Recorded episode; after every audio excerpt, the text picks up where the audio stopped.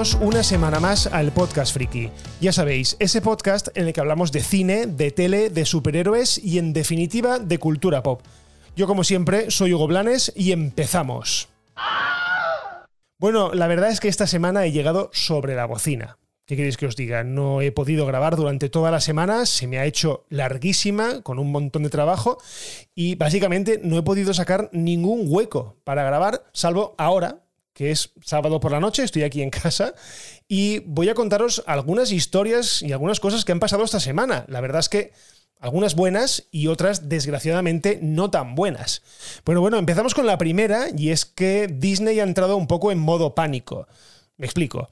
Esta semana se han presentado los resultados del último trimestre de la compañía y al parecer no han sido del todo satisfactorios para la Junta. Bueno, que no sean del todo satisfactorios no quiere decir que no gane dinero, pero básicamente la Junta cada vez, o los accionistas, cada vez ponen el listón más alto y cada vez es más difícil llegar a resultados impresionantes sin, por ejemplo, tener ningún bombazo por medio. Y en este caso, pues parece que la compañía pues, se ha ralentizado un poco. Y para digamos, solucionar este bache o para superar este bache, la compañía ha decidido traer de vuelta a Bob Iger, a el CEO, al mítico CEO de la compañía, al que llevó a la compañía a la gloria y por supuesto, no sé si ha despedido, pero por lo menos ha relegado de su puesto de presidente de la compañía al polémico Bob Chapek. Bueno, recordemos que Bob Iger es el responsable, por ejemplo, de la compra de empresas tan bestias como Pixar, que fue cuando iba a caducar el, o a, sí, a terminar el contrato que tenían de películas exclusivamente para Disney, pues al final dijo Disney, pues lo compro y arreando. También compró Marvel, y esto pues ya sabemos en lo, que, lo que ha derivado, compró Lucasfilm y compró a la Fox, a la 20th Century Fox. Todas ellas, la verdad es que se convirtieron en operaciones sumamente lucrativas y que hicieron en su día tambalear a la industria cinematográfica. Sobra decir lo que ha supuesto, por ejemplo, para Disney, como os decía antes, la compra de Marvel y de todos sus superhéroes. Vamos, que básicamente compró o la convirtió en una máquina de hacer dinero. No hay más que recordar que Avengers Endgame, por ejemplo, es la segunda película más taquillera de la historia, con casi 3.000 millones de dólares recaudados en todo el mundo. Poco me parece. Bueno, hay que decir de Star Wars, que es básicamente la otra gran gallina de los huevos de oro.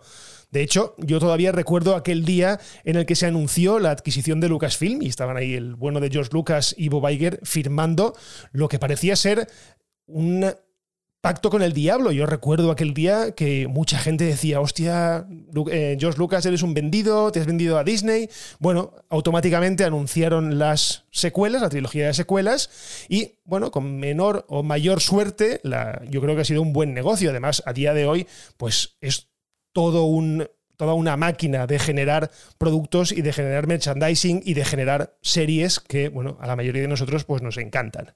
Además, no nos olvidemos que bajo su mandato se produjo el lanzamiento de Disney Plus, la plataforma de streaming que a día de hoy está en prácticamente todas las casas y que ha conseguido mirar de igual a igual a gigantes como, por ejemplo, Netflix, HBO Max o Amazon Prime Video. Bueno, sea como sea, yo creo que esto es una buena noticia. No sé qué pedazo de empresa va a comprar ahora. Ojalá compre Sony, porque la siguiente noticia tiene que ver un poco con esto. Ojalá compre algo que haga enriquecer muchísimo más a la compañía y pues de paso, pues tengamos muchísimos más personajes y muchísimas más historias para contar. Así que, bueno, yo de momento valoro, bajo mi humildísimo punto de vista, valoro positivamente que Bob Iger llegue, porque ya os digo que la política que llevaba Bob Chapek, Bob Chapek o como coño se llame, no era la acertada, era una persona que venía de parques, venía de dirigir los parques, y la verdad es que de dirigir los parques a dirigir toda la compañía y sobre todo los destinos de su división audiovisual, pues la verdad es que era bastante delicado. Así que, bueno, pues el hombre ha fracasado un poco en su, en su trabajo y lo que os digo, yo creo que la venida de Bob Iger va a ser buena para la compañía, al menos pues, en los próximos dos años, que va a ser el periodo por el cual eh, estará al frente de la compañía. No sé si se extenderá un poco más, porque existen rumores de que se quiere presentar a las elecciones presidenciales de Estados Unidos. Bueno, pues si de aquí un par de años se presenta el bueno de Joe Biden, pues imagino que esperará otros cuatro para presentarse. Así que bueno, pues bienvenido Bob Iger de nuevo y a ver qué, qué se trae de nuevo. Bueno, y ahora seguimos con una noticia, digamos, preocupante, vamos a decirlo así, porque esta semana han salido rumores, han salido unas noticias que decían que Thor se retiraba, es decir, que Chris Hemsworth se retiraba temporalmente del cine. Además afirmaba que su próxima película como Thor, como el Dios del Trueno, va a ser la última película del personaje dentro del UCM. Bueno, ¿esto a qué se debe? Pues se debe básicamente a que el actor ha descubierto en un programa de televisión, además en una serie que se ha lanzado, creo que fue la semana pasada o hace un par de semanas, en Disney Plus, bajo el paraguas de National Geographic, una serie en la que él, bueno, exploraba un poco sus límites físicos y mentales y yo creo, no la he visto todavía, pero se hace una prueba, una prueba genética en un episodio en el cual pues le aparece una alta probabilidad o tiene estos dos genes que combinados pues le otorgan a la persona una alta probabilidad de, padecer Alzheimer en el futuro. ¿Vale? Esto ha hecho al actor pues un poco recapacitar y tomarse un tiempo de descanso eh, de cara a bueno, pues buscar Imagino que alguna solución o algún tipo de tratamiento o una segunda opinión o vete tú a saber el qué, pero bueno, estas son estas pequeñas paradas que suelen hacer los actores de vez en cuando, que casi casi no nos damos ni cuenta, porque realmente pasan dos años o tres años en un, en un. Pero en este caso, pues parece que la cosa es un poco, por lo menos seria. ¿Vale? Lo que pasa es que, bueno, esto me viene a pensar, o me, me viene un poco a la cabeza, el decir, me parece un poco publicidad encubierta, ¿no? Porque Qué casualidad que se diga justo en el programa de televisión, que además esa prueba se la haga en el programa de televisión y que se emita. No sé, es algo que a mí no me gustaría que se hiciese público, al menos de una manera tan, tan sonada. Quiero decir, yo puedo hacerlo público de, hostia, me he hecho una prueba y me ha salido esto, pero que forme parte de un, de un programa de televisión, no sé si me parece del todo correcto. Pero bueno, el chico lo ha hecho así, la compañía también ha aprovechado el bombo de, de la retirada de Thor, entre comillas, para colar, imagino que la serie entre las más vistas de la semana o del último mes, pero bueno, veremos en qué queda todo esto. Al menos yo de momento lo cojo todo con pinzas, que no sea toda una estrategia publicitaria. No creo que bromen con estas cosas, pero yo creo que tenemos Thor para rato. Bueno, y seguimos con Marvel, y en este caso en la televisión, porque al parecer Sony ha firmado un acuerdo con la Metro Goldwyn Mayer, que recordemos es propiedad de Amazon Prime, es decir, ha firmado un acuerdo con Amazon Prime Video para producir una serie sobre Spider-Man, concretamente una serie sobre Silk, el personaje de Silk. La serie se llamará Silk Spider Society y es, como digo, la primera adición del Spider-Verso dentro de la, de la televisión. Hasta ahora todo lo que teníamos estaba en el cine. La serie estará a cargo de la escritora y productora de televisión Angela Kang y por otro lado Phil Lord y Christopher Miller, además de Amy Pascal, que es la, digamos, dueña y señora de Spider-Man dentro de Sony. Los dos primeros, por si no los conocéis, son los, no sé si directores exactamente, pero los creadores de la película de Spider-Man, eh, Un nuevo universo, Into the Spider-Verse. ¿vale? También son los responsables, por ejemplo, de las dos películas de Lego, la Lego película. Y los dos directores que iban a dirigir solo una historia de Star Wars, pero que al final fueron despedidos por Disney. Bueno, eh, el caso es que estos dos tíos se han convertido un poco en el eje central de todo el universo de Spider-Man gracias en parte al tremendo éxito que tuvo la película de Into the Spider-Verse y probablemente lo tenga también su secuela el año que viene. Pero bueno, rebobinemos un poco. ¿Quién narices es Silk? Bueno, Silk es la historia de origen de Cindy Moon, una mujer norteamericana de ascendencia coreana que un buen día es mordida por la misma araña que Peter Parker. Es decir, está ese mismo día en la o un día, al día siguiente en la exposición o en el laboratorio ese al que va la universidad o el colegio, ya no me acuerdo bien porque cada vez es una cosa, o colegio o universidad, pero donde va Peter Parker a ver todo aquello de los experimentos genéticos con animales, con arañas y que le pican. Bueno, pues a esta chica pues también le pica. ¿Y qué pasa? Pues básicamente lo mismo, le otorga poderes similares a los de nuestro amigo y vecino Spider-Man. La historia de Cindy Moon, la verdad es que forma parte de un conglomerado de más de 900 personajes de Marvel relacionados con Spider-Man y que Sony conserva. Recordemos que hace muchos años, cuando Marvel no era lo que era, de hecho ni siquiera era parte de, Disney, estaba en muchos apuros económicos y vendió parte de su catálogo, en este caso concretamente todo el Spider-Verse, es decir, todos los personajes relacionados con Spider-Man, a Sony para poder salir un poco de su bache económico. También vendió a los X-Men y a los Cuatro Fantásticos a Fox, pero bueno, esto ya lo ha recuperado con la compra de Fox. Pero bueno, el caso es que eh, esos derechos pertenecen a Sony, de todos los personajes. Imaginaos, 900 personajes que hay en el universo de Spider-Man. Pero bueno, esto la verdad es que es una declaración de intenciones de Sony que no deja ninguna duda sobre su intención de explotar al máximo el universo del hombre araña más allá de las películas que comparte con Marvel Studios en el UCM y toda la basura que está produciendo con villanos como por ejemplo Venom, Morbius o próximamente, seguro que malísima también, con Craven el Cazador. Pero vamos, que si pensabas que Sony estaba cerca de devolverle, entre comillas, los derechos a Marvel, lamento decirte que estás muy, muy equivocado.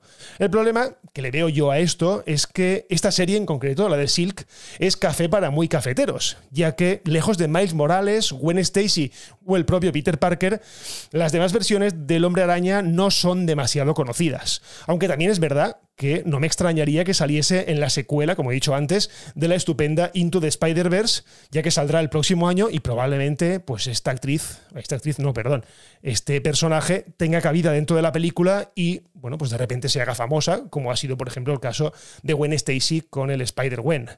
Pero bueno, sea como sea, parece que vamos a tener Spider-Verse para rato. Solo espero y deseo que le metan pasta y que nos den un producto cuanto menos entretenido, que ya sabemos cómo son de ajustados los presupuestos de las series de televisión. Bueno, y vamos con la noticia triste de la semana. Y antes de decirosla, creo que os voy a poner. Sí, os voy a poner un clip de audio y después hablamos.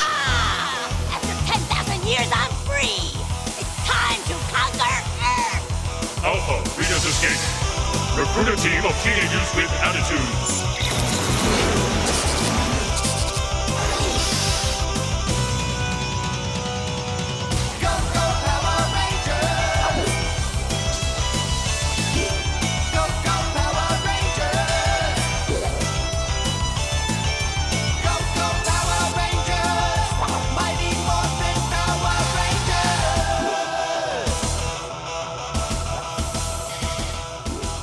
Bueno, seguro que la has reconocido, sobre todo si eres niño de los 80, 90 como yo, has reconocido que esta música era la música de los Power Rangers, el opening de la serie original de los Power Rangers. Bueno, pues me sirve para deciros que ha fallecido a los 49 años de edad Jason David Frank, que puede que no os diga nada el nombre, de hecho a mí me dicen el nombre y básicamente no sé quién es, pero si os digo que es o era el Power Ranger verde pues la cosa yo creo que se aclara un poco más, ¿no? Bueno, pues lo dicho, esta semana nos hemos enterado del fallecimiento del actor, conocido, ya os digo, fundamentalmente por el Power Ranger verde, que después sería blanco, se convertiría en la especie de líder del grupo, del jefe de la, de la banda, ¿vale? Y que, bueno, pues al parecer el actor arrastraba una depresión desde hacía años, eh, no estaba bien. Eh, yo imagino que pues, la fama de Hollywood es que es una mierda. La fama de Hollywood solo trae desgracias, sobre todo si en este caso pues, eres un actor que ha quedado encasillado en, este personaje, que además le sacó, la verdad es que el chaval le sacó mucho rendimiento al, personaje porque apareció en sucesivas entregas de la serie, ya no, ya no, solo en la serie original y en sus películas, que por cierto yo vi la primera película en el cine, o sea, me da igual lo que penséis, yo la vi, me encantó. De hecho, me gustó mucho la película. Y luego él apareció en, diversas secuelas que tuvo la serie ya con otros protagonistas, pero él siempre se mantenía un poco como el, como el eje central, como el personaje común entre todos que iba pasando el testigo de unos a otros. ¿Vale? Bueno, pues al parecer no sé si se ha suicidado, qué es lo que ha pasado, no ha trascendido, pero bueno, lo importante es que ya no está entre nosotros y que es una putada que una persona con 49 años pues, pues nos deje y en este mundo que la verdad es que se ha convertido un poco en, una caza de, una merienda de, lobos y que aquí el más fuerte es el que sobrevive. Pues imagino que el chaval pues estaría pasando un mal, un mal trago, un mal momento y lo más fácil era, era acabar pues con su vida. Recordemos que no es el primer Power Ranger que nos deja, ya que en 2001 falleció Tui Trang, no sé si lo he dicho bien, pero es la Power Ranger amarilla porque eh, eh, padeció o sufrió un accidente de coche. En este caso fue un accidente y la Power Ranger amarilla también pues, falleció. Así que bueno, pues parece que hay una especie de, maldición con los Power Rangers. También recordemos que el primer Ranger rojo, creo que fue el segundo o el tercero, también se, vio envuelto en un asesinato y estuvo en la cárcel, o está en la cárcel de hecho. Así que pues la verdad es que los Power Rangers parece que están un poco tocados por por una varita, una varita de, maldición. Pero bueno, bromas aparte y, historias y, y, rumores aparte, pues es una putada que un actor, ya os digo, con 49 años se vaya. Así que eh, desde aquí, pues hasta siempre, Power Ranger verde. Bueno, y terminamos el episodio con una noticia buena, porque la verdad es que es buena, pero que te hace sentir mayor. Al menos a mí me ha hecho sentir muy mayor. Y es que hoy, mentira, hoy no, el día 25, es decir, ayer, se cumplieron 30 años del estreno de Aladdin, la primera Aladdin, de la de dibujos animados, la de Disney. La película se estrenó el 25 de noviembre de 1992 en Estados Unidos. Aquí lo he estado mirando e incomprensiblemente llegó un año después. Llegó en el 93. Pero bueno, sea como sea, la película cumple 30 años. Para situarnos un poco, está colocada en plena edad de oro de la animación de Disney, ya que se estrenó entre dos de las mejores películas de animación de todos los tiempos, La Bella y la Bestia en 1991 y El Rey León en 1994. Recaudó en todo el mundo más de 500 millones de dólares y teniendo en cuenta que costó solo 27, pues la película fue todo un exitazo. Además, no nos equivoquemos, esta película es lo que es gracias a Robin Williams. O sea, Robin Williams, es decir, el genio de la película, es básicamente el 95% de la película. Es él y otra gente. Pero básicamente consigue que esta película sea divertida, sea entrañable, sea pues lo que es un clásico de Disney con todas las letras. De hecho, en mi opinión, esta peli está en el top 3, sin despeinarme, yo creo que está en el top, en el top 3 de mi top de Disney animación tradicional. ¿vale? Luego ya, pues, si tenemos Pixar y todo esto, pues imagino que las cosas cambian, pero ya os digo que yo creo que mi top 1 es El Rey León, la segunda es La Bella y la Bestia o La Sirenita, no lo sé seguro, y la tercera es clarísimamente Aladdin ya os digo, una de las películas que más me marcó en mi vida. Creo que llegué a verla en el cine. No lo recuerdo bien, pero yo creo que sí, que sí que llegué a verla en el cine, porque además tenía 12 años, 12, 13 años, o sea que sí, era, era carne de, cine. Además, previo a esa época en la que empiezas un poco a, repudiar ese tipo de cine, ¿no? De, hostia, soy mayor, no me gusta ya las películas de dibujos animados. A mí me siguieron gustando durante mucho tiempo. Yo desconecté con Disney, de hecho. Creo que a partir de Tarzán eh, desconecté ya de, Disney para volver a engancharme en el futuro, pero Disney, ya os digo, Disney, perdón, Aladdin, ya os digo que se convirtió en una de mis películas preferidas y de hecho a día de hoy lo sigue siendo. Bueno, y hasta aquí este episodio del Podcast Friki. Muchísimas gracias por estar ahí, muchísimas gracias por escucharme. Y ya sabéis, si os ha gustado, pues podéis dejar valoraciones en la plataforma en la que me escuchéis. Suscribíos, porque así pues os enteraréis de cuando publico un episodio, porque la verdad es que últimamente, pese a sacar uno cada semana, no estoy siendo muy, muy regular en cuanto al día de, de lanzamiento o de estreno. Si os queréis poner en contacto conmigo, pues como siempre estoy en Twitter en arroba ogoblanes y en arroba el podcast. Y por lo demás lo dejamos aquí y nos escuchamos en el próximo episodio del podcast friki. Un abrazo y adiós.